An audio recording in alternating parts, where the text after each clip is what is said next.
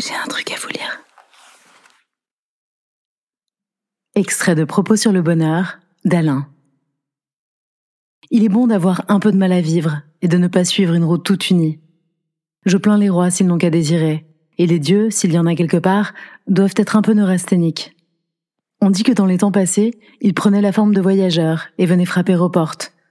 Sans doute ils trouvaient un peu de bonheur à éprouver la faim, la soif et les passions de l'amour. Le bonheur suppose sans doute toujours quelque inquiétude, quelque passion, une pointe de douceur qui nous éveille à nous-mêmes. Il est ordinaire que l'on ait plus de bonheur par imagination que par les biens réels. Cela vient de ce que, lorsque l'on a des biens réels, on croit que tout est dit, et l'on s'assied au lieu de courir. Il y a deux richesses, celle qui laisse assis, ennui, celle qui plaît et celle qui veut que des projets encore, et des travaux, comme est pour le paysan un champ qu'il convoitait et dont il est enfin le maître.